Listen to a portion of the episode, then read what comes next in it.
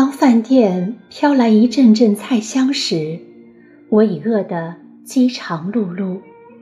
那时，我也不免要做白日梦。如果口袋里有钱，该多好！去吃一碗热热的面条。回到这里时，已经有人给摆上一张沙发，坐上去舒舒服服的接着看。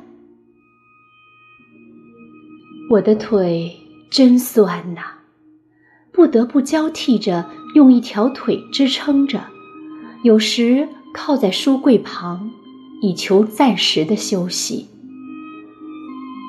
每当书店的日光灯忽然的亮了起来，我才发觉已经站在这里读了两个多钟头了。我合上书，咽了一口唾沫。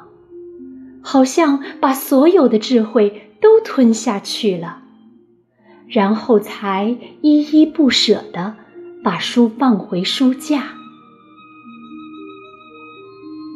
我低着头走出书店，脚站得有些麻木，我却浑身轻松。这时，我总会想起国文老师鼓励我们的话：“记住。”你们是吃饭长大的，也是读书长大的。